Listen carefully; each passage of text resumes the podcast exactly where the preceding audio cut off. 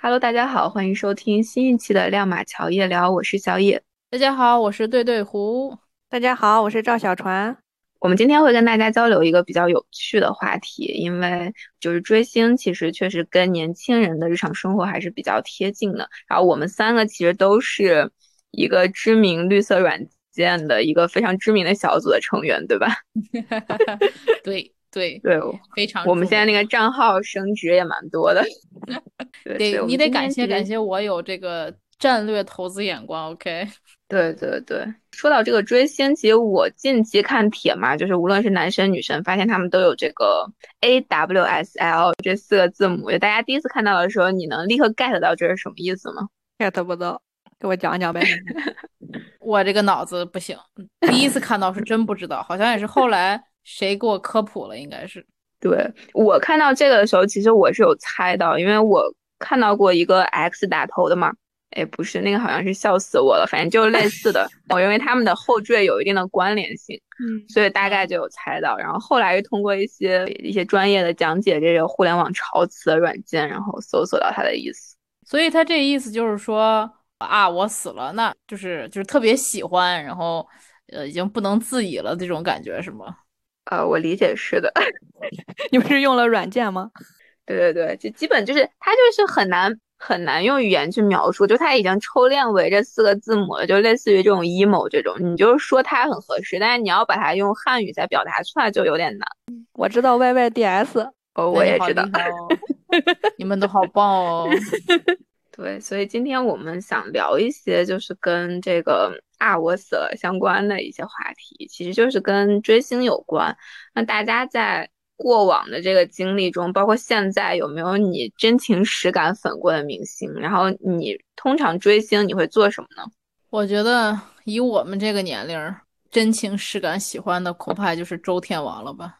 即使那么喜欢，好像我能做的也就只有听歌、买专辑、听演唱会，然后没了，也不开演唱会，那就是买听以前的演唱会，就是你还是愿意给他花钱的，对吧？那不主要不花钱听不着啊，现在 都都得要要版权了，你不花钱你听什么玩意儿呢？有道理，有道理。还有一个暴露年龄的，小时候应该是上初中吧，当时不是什么快乐女生、快乐男生很火，那会儿好像嗯花过一些钱，不知道你们有没有？啊啊！我知道这，好像还是 Q 币充值，我还可能充过二十块钱吧。不是短信投票吗？第一届是短信，后来他是那个 Q 币要充值。我记得我就投过两两次票，一一次是第一，就是那个李宇春那一年的快乐女生，哎，不，超级女生和陈楚生那一年的快乐男生，我就投过这两次票。然后还有那个什么，那个什么加油好男儿，我好像也投过。嗯，就就只有这些，这都好古早啊！天哪，这是哪？可能都是零五年附近的事儿。我们的听众可能零五零六零七吧，可能还没出生。对，听众。天哪，我们好老啊！对我个人就是感觉，就是隔一阵就会喜欢某一个人，所以不会特别在某一个人身上氪金。但我之前有喜欢过一些，比如说韩国的某个歌手，然后还有请朋友去旅游的时候，就是代购他们的专辑。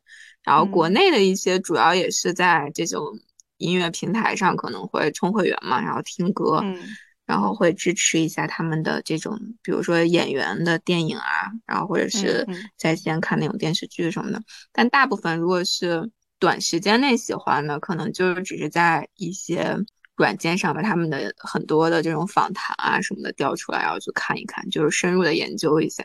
嗯，看一些免费资源。Yes, yes。大家有没有追星追到现场的经历呢？我那说来话长，也是很古早的事情，要追溯到二零零七年吧。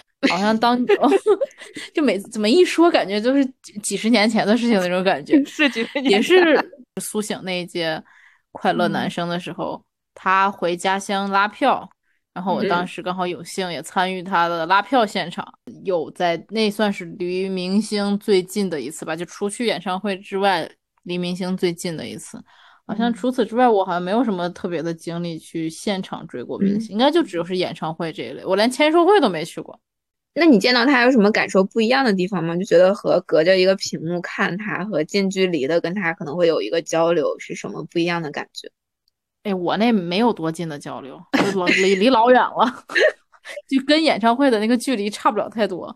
嗯，就是也是拿镜头硬拉拉了，拍了一张贼近的照片，没有说是像那种签售啊什么，还能握个手啊，还能四目相对，深情脉脉的看一眼对方这种，没有没有这种经历，从来没有过，很遗。憾。所以就比较类似于演唱会，就是你还是观众，他还是在舞台上这样的一个感觉。对对对对，基本上这就已经是最近的距离了。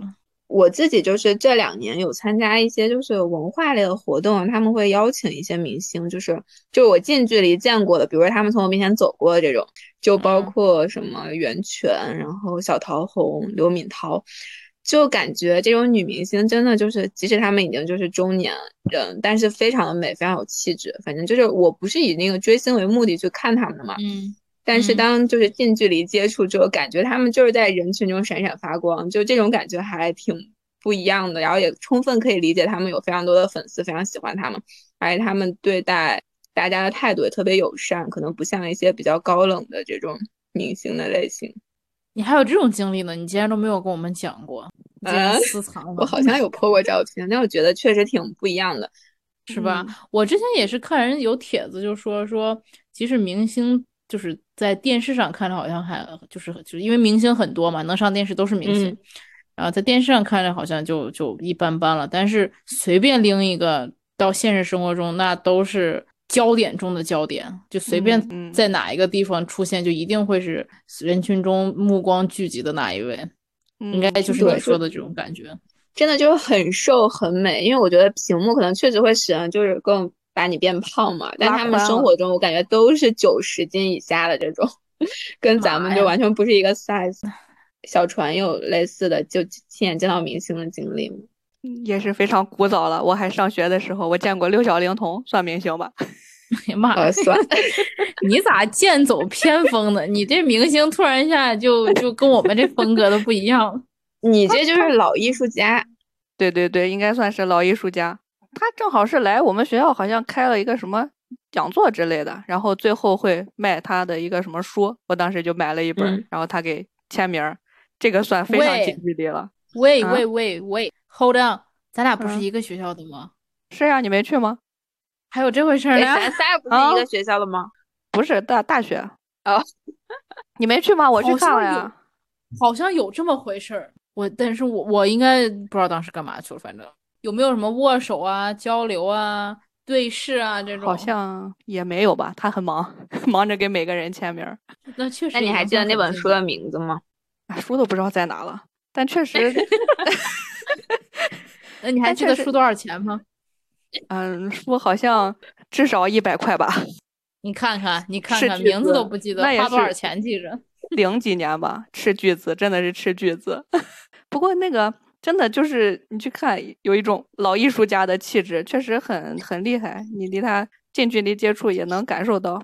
不过我觉得你去追这老艺术家，我一点也不意外，因为你的这个气质也非常这个老 老艺术家非常老是吧？对，比较比较比较沉稳，咱这么嗯说吧。因为年纪大了，很很少追星嘛，也没有什么精力。对，对，我觉得大家如果喜欢话剧的话，可以去看看话剧，那个还是跟台上的演员比较近距离的，也能见到一些特别大牌的，像辛柏青那一类的。我看《四世同嗯堂》嗯的时候，就觉得离他们挺近的。所以归根结底，其实还是主要是没有金，磕不起，是不是？演唱会也看不起，其实现在几千块钱一张，就是比较前排的票，感觉还是有点肉疼。嗯嗯嗯，妈呀，那是相当。嗯，当年我们看演唱会那站都是看台老远的，两两百八、三百八、四四百八，属于那种咬咬牙，那个月少吃嗯点饭，生活费里边搁一点搁出来，好像没有什么能坐过在前排的这种经历。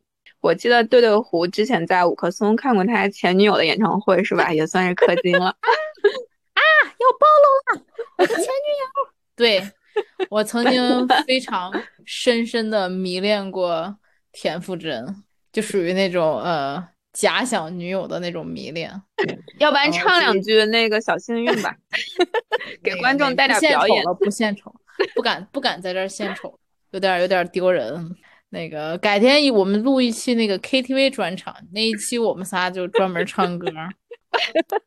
对我和那会儿还是我跟小川儿一块儿去的五棵松的，我俩嗯跑到现场去看。那会儿也不是田馥甄的单人的演唱会，是 S.H.E 的演唱会。我那年我记得可清楚，我本来想去他单人的，哎，是那一年还是之前或者之后一年？我想去他单人演唱会，由于没有钱，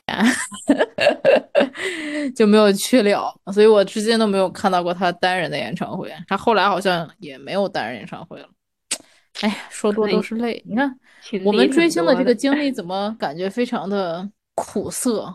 不像人现在 很多小年轻，我感觉特别有钱，就是就是我记得我之前我也有看选秀的一些一些节目嘛，就前两年比较火的偶啊，然后还有那个呃创啊这一类的我都追，然后就感觉现在的小年轻好像比咱们都舍得给自己喜欢的小偶像身上花钱，对他们。确实金金挺多的，咱们主要还是金的限制，对金的限制更理性吧。就是你觉得花钱值不值，你会做一个更详细的一个就是评估。他们可能就是就很喜欢，就不管多少钱，就先充了再说。嗯，也有可能是咱们对这个对花出去的钱的感受不一样，他们会觉得就很嗯满足吧。对，其实聊到就是近两年这个选秀，我感觉就是也是同步兴起了一个，就是比如说饭圈女孩这种代名词。我个人其实不太喜欢给任何一个群体贴标签嘛，但是我觉得他们因为是还是蛮有社会热度的，所以我觉得去探讨一下应该也无妨。所以大家对于饭圈文化，就凭借你们这两年还有这么多年在这个八卦娱乐界的这个摸爬滚打，有什么比较直观的感受呢？其实我想讨论一下。不是不想讨论，我想请教一下，什么是饭圈？我觉得饭就是那个 fans 粉丝的圈子，所以就叫饭圈。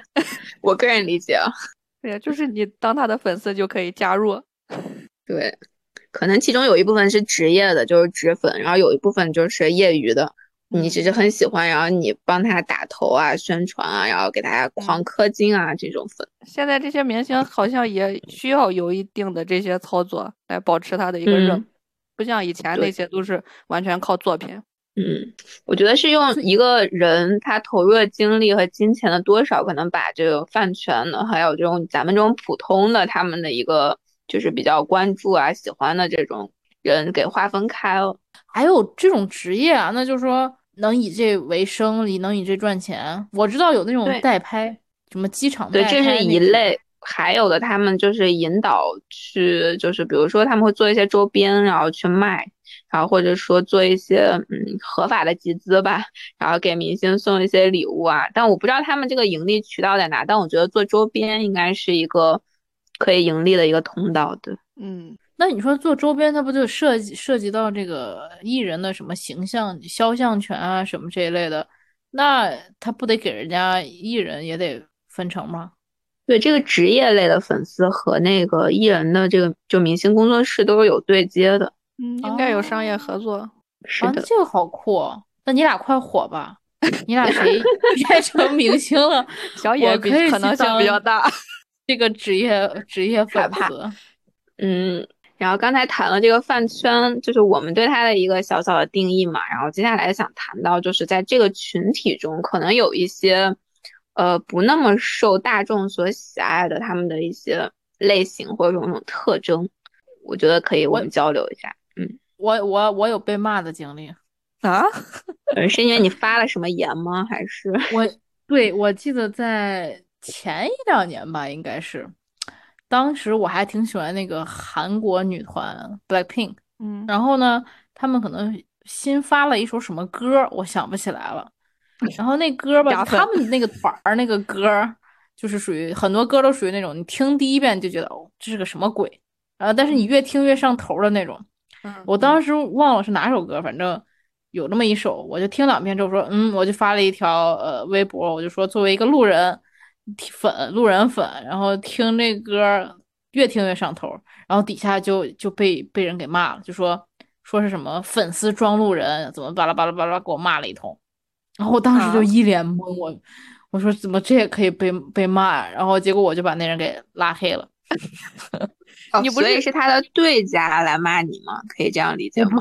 我也不知道谁呀，我就莫名其妙的，我也没没 tag 什么，然后就是好像贴了一下，贴了那首歌吧，然后我就光发了一个 Blackpink 歌，就什么越听越上头，类似于这种吧，然后然后结果人就就然后我就被骂，你这也是正面评价呀？那可能就像那个小野说的，就对家骂，嗯，有可能，我也不知道。我觉得你说这个挺典型的。我，然后我当时就有一段时间就对这种所谓的这种狂热粉丝有点害怕，就觉得好像在微博上，我自己的微博说什么话怎么地的，好像都要非常非常谨慎。就尤其是你要去带哪一家的明星啊，哪一家的艺人，好像你你你你你说好好的话吧，你你你被人对家骂；你说不好的吧，你被人本家骂死，就感觉好像说什么话 都都不对。而且关键我们也是这种。普通的网民就也也人微言轻，也并不影响什么，就也能被 就是这被这么搜着还追着骂，反正也是挺挺意外的吧。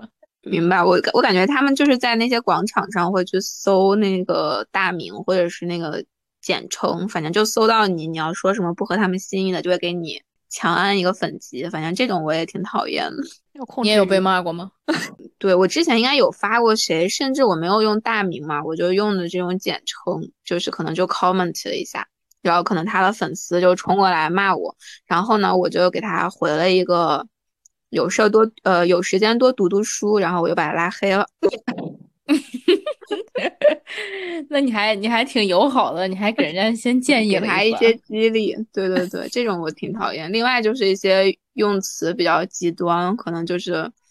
就是我觉得正常探讨，比如说在一些八卦组，就大家都是两两种意见都应该能接受嘛。但有人一上来就骂人啊什么的，就感觉还是素质比较差。不是想跟你讨论，他就只是想表达他对你的不满。是的，就比较极端，有的粉丝对，但确实可能是那个饭圈中比较少的一类人吧。我觉得应该也有很多比较理性的这种，理性肯定是大多数，只是这种人可能造成的效果比较大，我们会记得。周周又哲理了，哲理啥呀？对，最近还有一个特别热门的话题就是塌房，然后大家对塌房又有没有什么认知？就你怎么理解的？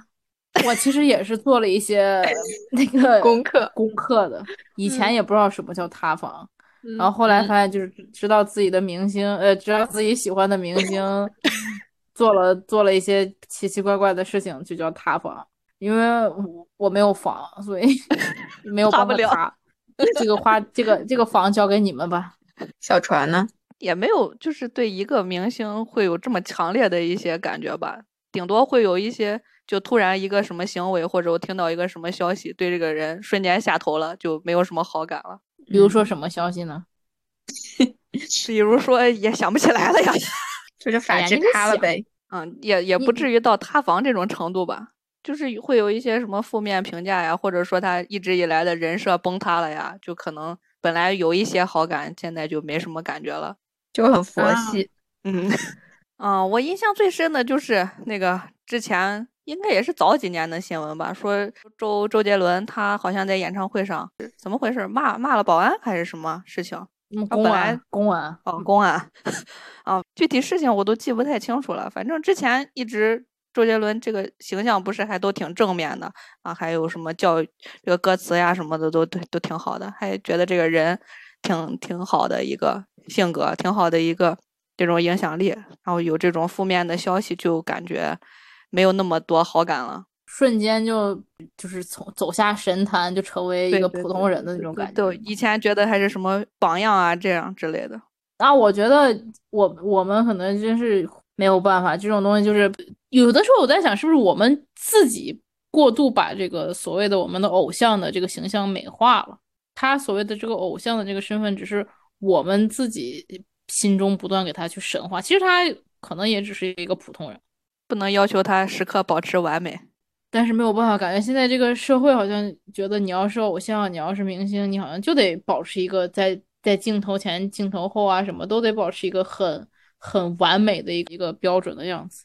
作为我这种大众心里可能比较比较比较小小民主义小老百姓心里就觉得你 你赚钱那么多，你博得了那么多的关注，那么多的所谓的流量，那你所承担的社会责任可能是就是会比别人要多一些吧。嗯就是责任越大，能量越大，你赚钱越多，那你承担的也就得越多。足我觉得我好小民主义啊，没有博爱，没有大爱，嗯我检讨。对对对，我我谈一下那个塌房，因为我这个人追星有一个特点，就是我在，比如说现在看一个剧，特别喜欢一个明星，我会先对他进行一个就是底朝天般的这种尽职调查，就是把他所有的这种历史啊，还有这种特别是访谈，古早的访谈，就都会看一遍，然后就发现这个人到底有没有什么不太好的地方。然后如果经过我这一番这种地毯式的搜查，也没有发现特别大的黑料的话，我可能才会进一步的喜欢他。那你还挺谨慎呢。那非常谨慎，所以目前还没有塌房的这个经历，对，跟着你追星是不是比较比较有比较安？全是吗？嗯，哎呀，追星有保就障，是 在我们这个金融圈儿有一个词，就叫那个 due diligence，就是我们常说那个滴滴，就嗯是对他进行尽职调查。我觉得可能成为职业习惯，然后在追星的这个领域也充分发挥了这个滴滴的这个本能。这样子你可能就会比较少的陷入这个塌房的伤感中，因为他如果有一些黑的新闻啊，你提早的看到，你就有一降低预期嘛，避免他有一天突然在道德上或者在这种其他事件上有一些瑕疵，你可能就不太好接受了。那关键是很多东西我们作为普通人也不知道啊。你比如说那什么钢琴家那个那个，对吧？啊，这法制咖的问题，咱们肯定就比较难了解了。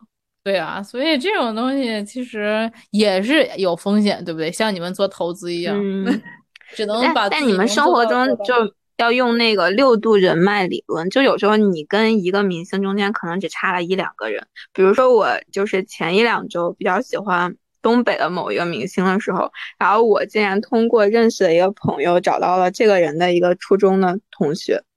我就是前一两周比较关注那个嘛，因为看他几个访谈都蛮有趣的，然后刚好身边认识，因为他是那个那个地方不是蛮小的，然后身边认识一个朋友，他的朋友就是的这个初中同学，所以通过那个人打探到了一些的一些嗯资料，但我没有在任何的八卦平台上把它 剖出来啊。其中比较重磅的就是他是一个直男，可以的，可以的，可以的。对对你的调查结果，对，就是这个这个就有点就是嗯震撼。还好吧，我觉得还可以说一个，就就是他给家里修了一个澡堂，充分体现了啊东北人爱洗澡这个特征。你这是一手资料，天！太一手了，但是澡堂的这个事，我好像也在哪儿听到过，那挺好的，就是跟你的这个印证在那个也是在那种八卦的那种那种小号啊什么地方。可以。那看来是真的，东北人修个澡堂很正常吧？对，很正常，很正常。而且我之前喜欢一个话剧演员，就是那个嗯人不是特别有名，然后他平时在微博就总是分享一些，就是他算是那种佛教，但是就是没有剃度，就像在家修行的，所以大家会叫他居士嘛。所以他总是也分享一些就是佛经方面的内容。但直到有一天我去他的微博，就是无意中点开他一个最近点赞的，就是有这个内容嘛，然后发现他点赞了一个就是那种女司机的那种搞笑视频集锦，就是啊当时蛮震惊我的，就是不是那个确实很搞笑，我也看了。但是我觉得就是人设稍微有一点崩塌，你们能 get 吧？就一个人平时老发嗯那种特别正面的啊，然后特别官方的东西，但是你发现嗯他私人可能是一个随手的点赞，却是那种其实蛮市井气的，甚至可能有一些就是性别歧视的东西。反正我当嗯时还有一点受到嗯震惊。对，嗯嗯属属于这属于瞬间下头，但还没有到塌房的境地。嗯，主要对对对，毕竟是咱们都不是什么法没有房。子卡。对或我我是因为房太多，所以塌一两个其实也无所谓。对，对，人家塌的是那个什么晴天大厦，你塌的就是不知道哪儿建了一个 茅草对，就是小风一吹就散，你爱散不散，散就散，老娘再找一个。所以你那房对塌了也也问题不大，还有好多。只要你的房够多，这个塌房就追不上。你才是真正的饭圈少女，我觉得。我觉得，对我觉得我挺饭圈的，但是我我不是那种极端极端的这个追星人士。嗯，极端的在饭圈里面也算是少数吧。嗯嗯嗯，对，所以我们生活中遇见的也会比较少。就是大家就是因为都不怎么追星，所以你们觉得追星对自己正常的生活学习其实是影响比较少的，对吧？我不是之前喜欢前女友来着吗？然嗯后就当 就一直自己在 YY 假想中，我觉得挺挺挺开心的，有一个可以让自己看着挺开心的人在微博上时不时蹦跶蹦跶聊两句，我觉得是一嗯挺正面的一个影响吧。嗯，那也不会影响你的正常生活嘛。那不会嗯，我作为比如说你要复习一个考试啊什么的，然后这时候你又特别想看他那些东西，就有没有这种就是时间上的冲突啊，或者什么的哎，考试 first，过于理智老娘考不过还要补考，嗯，那个什么演唱会看不上就看不上了，你视频晚看一会儿也不会怎样，当然不会了。我这么一个理性的狂人，一定不会让让追追星上我的头的。但我们也有看过一些新闻，就比较极端的一些嗯行为嘛，还是感觉可能咱们生活中没有遇到过，但确实有这样的人哦。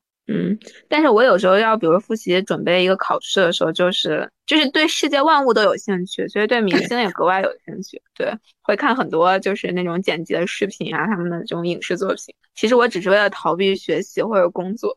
那不不赖你，那可能是谁说的？一一一学习，整个世界都变有趣了。嗯，对，就跟玩手机一个道理感觉。对，呃，就是不管我们自己是不是真正的去追星，但是我们身边确实有很多其实蛮狂热的追星的人，就是，所以我们想更深入的探讨一下，就是追星这件事它的本质到底是什么？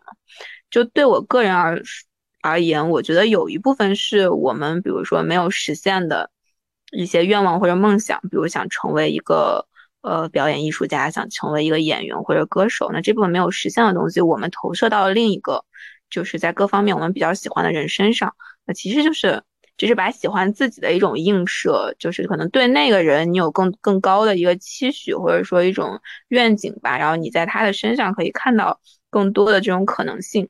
但我也相信有一些人纯粹是为了消磨时间，就他们的目的到底是为了得到什么呢？对于我来说，我觉得首先整个娱乐娱乐是比较轻松的一件事情吧。对于我个人来讲，你像在茶余饭后啊、工作闲暇之之之外，就是可以就是了解这些乱七八糟的这种八卦呀、绯闻，其实是比较 轻松的事情。那我觉得我所谓的追星，可能没有那么那么呃严谨，或者那么那么的一个一个痴迷。所以更多的是一种消磨吧，可能对于我来说是一种消磨。然后剩下的就是，如果真的是特别喜欢某个男的、某个女的，假想为自己的对象，那真的也只是假想而已。然后也是更多是满足自己闲暇时间的这种打发无聊的时间吧，应该是这样。对于我来说是这样，但是可能就像之前所讲的说，现在呃很多青年人也会很喜欢这种偶像。因为很喜欢他们在镜头前展现的很光鲜亮丽的一面，那也是对于整个青年人的一个一个向上的促进的作用吧。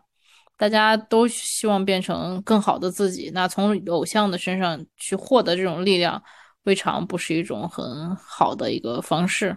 我觉得吧，现在可能也是年龄大了，就消磨时光，看看帅哥美女，心情好呀。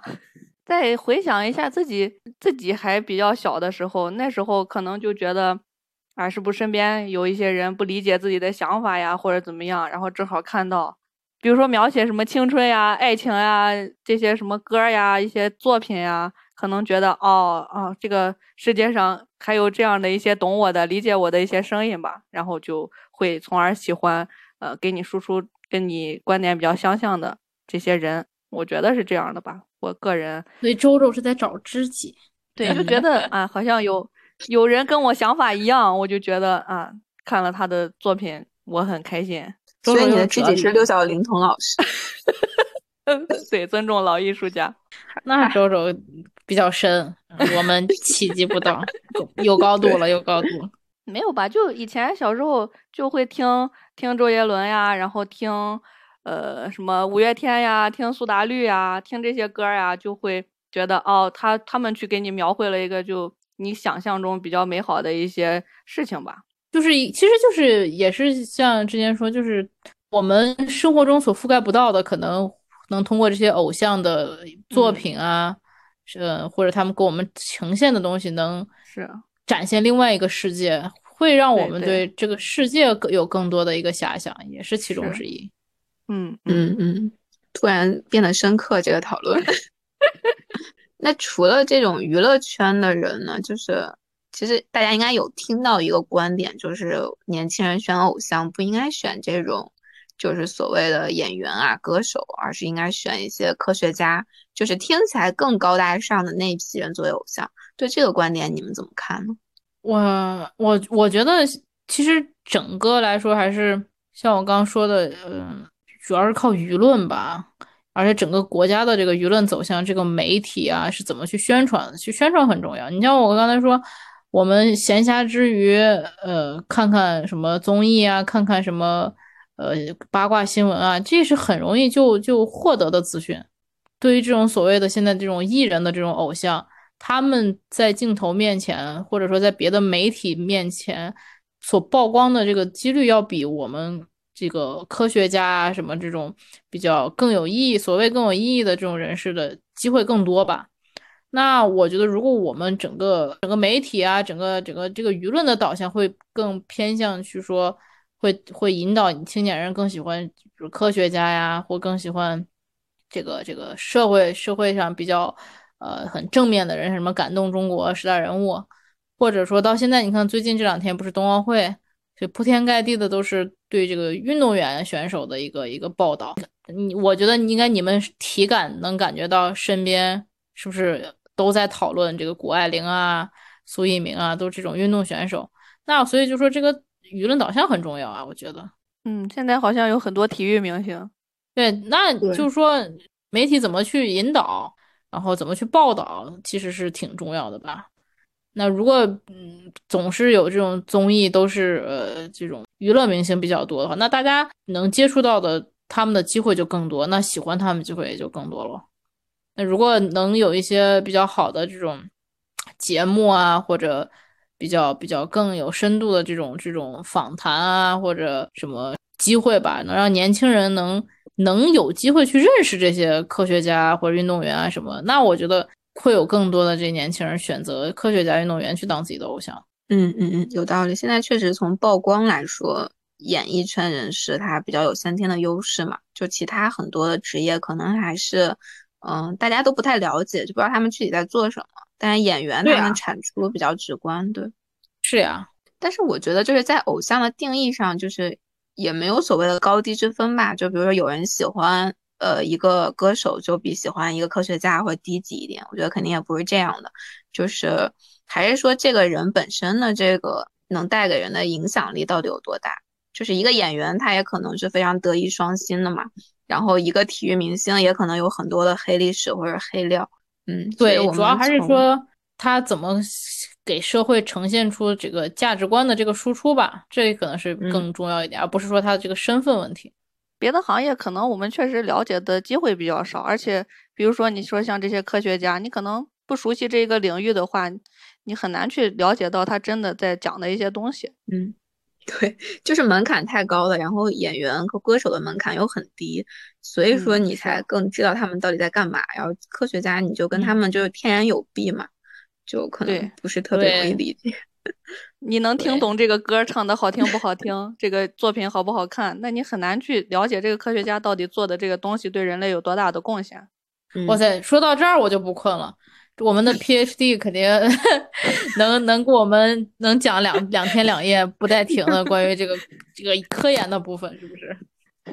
是我我我个人现在也是目前在准备考博士嘛，然后之前也是真的是长大以后你再去了解你以前呃，去学到的一些这些科学发现呀，那可能小时候上学觉得哦，这个好有意思，好厉害，但现在真的才是发现。以前说的那些什么某一个学科的奠基人啊，这些真的是对人类整个文明的进步做出了非常巨大的贡献。你真的是掌握了一定的知识之后，才能理解这些东西。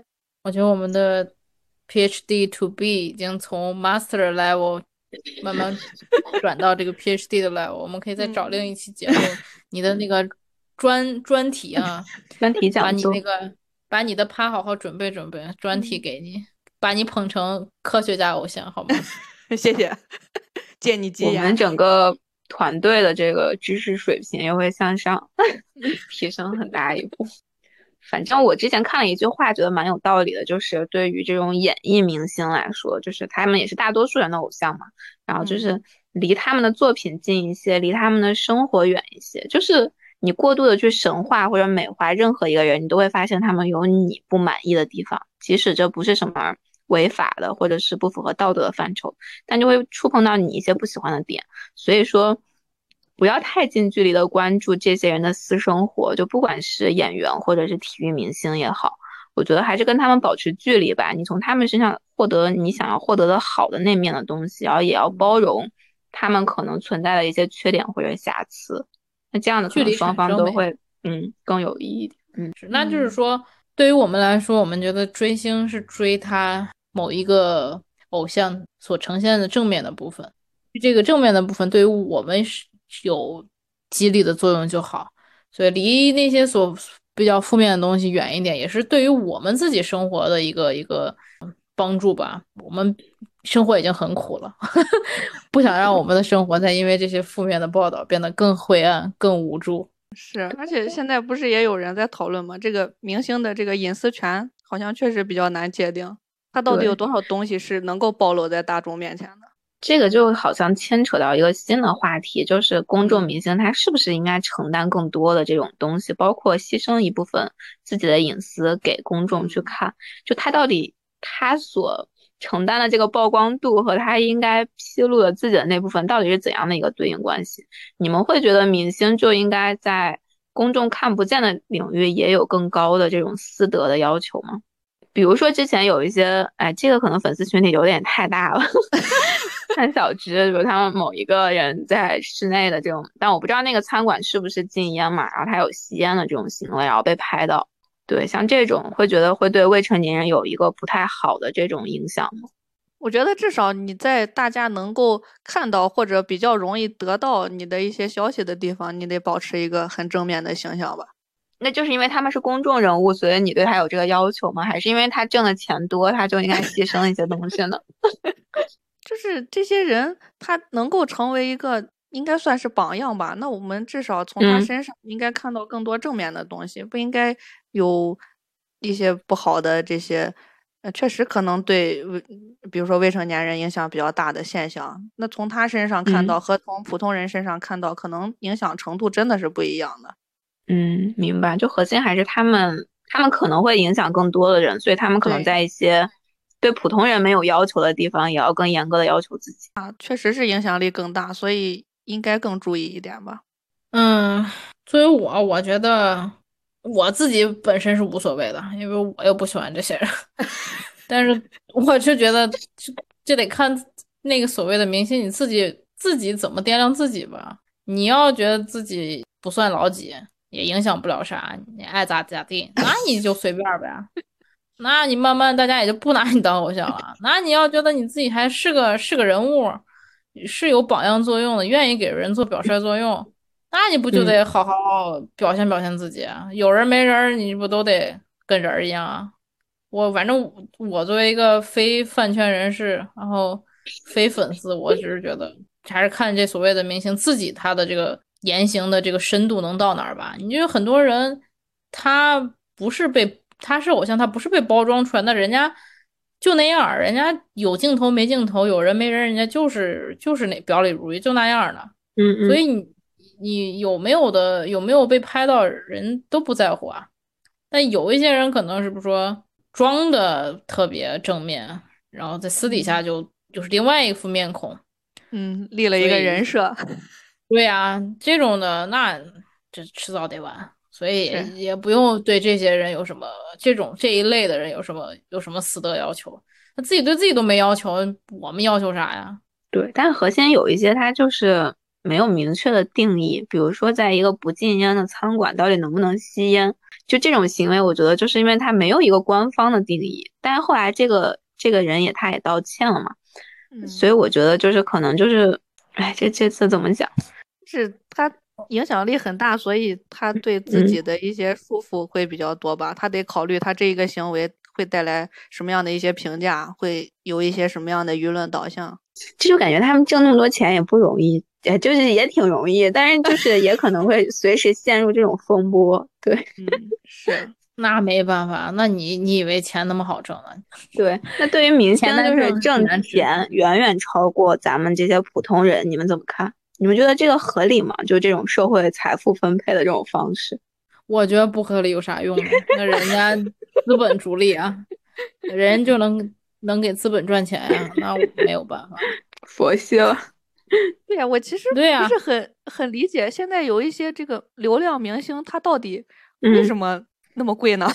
就是感觉他们随便上一个直播啊什么的，都可能上千万啊这种收入，或随便演一个戏，你之前不都有那种过亿的那种薪酬吗？我感觉也没有什么就很有印象的作品呀，他就很火。完全没有。我理解的流量就是他的粉丝嗯量，粉丝量就嗯是代表你的这个氪金的这个能力吧。所以为啥那么多人造假数据了？那就是让资本以为他好像很有流量、很有人气、很有粉丝，以为他很能赚到钱。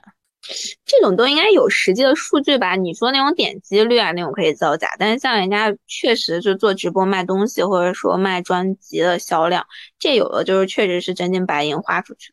那是啊，那不是你说那个什么粉丝后援会，人家搁那做，你人家不是说你以后这销量、专辑销量就不能按嗯张来算，你得按人头算。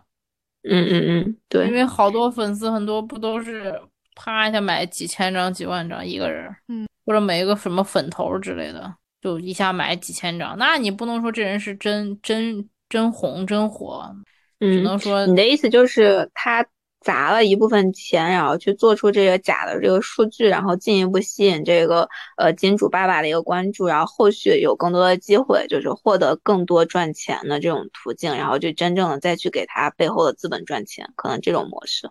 嗯，对吧？嗯应该是吧？反正是我看到八卦中有这种这种说法。呃，那今天的最后呢，我们三个就是作为这个吃瓜界的老前辈，对现在的很多未成年的这个追星族，有没有一些想说的，或者说有一些经验之谈呢？我觉得最重要的一点，一定还是以你自己日常正常的这个生活学习为主啊，千万不是把这种事情当做你人生最重要的一个 目标去干，或者你对这个呃你想追的这个明星有什么样的一些要求，这肯定是给你自己造成一些负担的，不会有什么好的一个影响的。再有就是，我觉得最主要的还是不要对这个明星寄予太多的期望，可能更多的都是你自己在想象中对他的一些要求，他达不到，你嗯自己反而会很伤心。对，你们呢？我也觉得，就接着小船说呢，就是说，小孩儿作为未成年，可能自己心智还不成熟，但是首先是我觉得要要爱自己，多爱自己，然后多爱自己周围身边真实存在的人吧，就是不要把过多的精力和情感还有金钱注入在这种像是在这种虚拟世界、电视荧嗯幕的荧幕中的这种人，因为首先他离你的生活太远了。因为我们毕竟还是要脚踏实地的去去生活嘛。嗯，那其次就是说，这些人的存在，其实也是说是包括他们自己本身，也是说想要给予观众、给予所有粉丝一个正面的作用。我相信他们所有的人的这个初衷都是想要给予正面力量。作为小孩儿、未成年人，那就通过自己所谓的偶像，你去学习他们身上正面的东西，然后激励你生活中你身边的人。就好了，就不要说过多的影响自己正常的这个真实的生活。嗯嗯，对，我觉得大家在追星的过程中，就像交朋友一样，就是有一个择友的标准吧。希望你们喜欢的人都很有趣，然后同时你因为喜欢他，你能获得真正的快乐，同时你也一直能很自由。所以我就不要把自己陷入一个很被动或者说嗯很不理智的一个状态。对就像刚才对对胡重复了三遍的那个，要多爱自己。对我觉得追星的时候，就是把握这个原则就，就不会迷失的太多。对，嗯爱自己、爱家人、爱朋友。嗯，嗯对。然后如果有足够长成年以后有足够的金可以磕的话，也可以多支持一些喜欢的这种嗯文艺类的节目。对，嗯，是，我觉得就是咱追星是为了开心嘛，千万不要因为他反而让自己呃有一些不愉快的经历不吧。快乐。对，对，主要是要快乐。嗯嗯，对对对，好的呀。那我们今天这一期的节目就到这里，然后我们下一期再见啊，拜拜。好，拜拜，拜拜。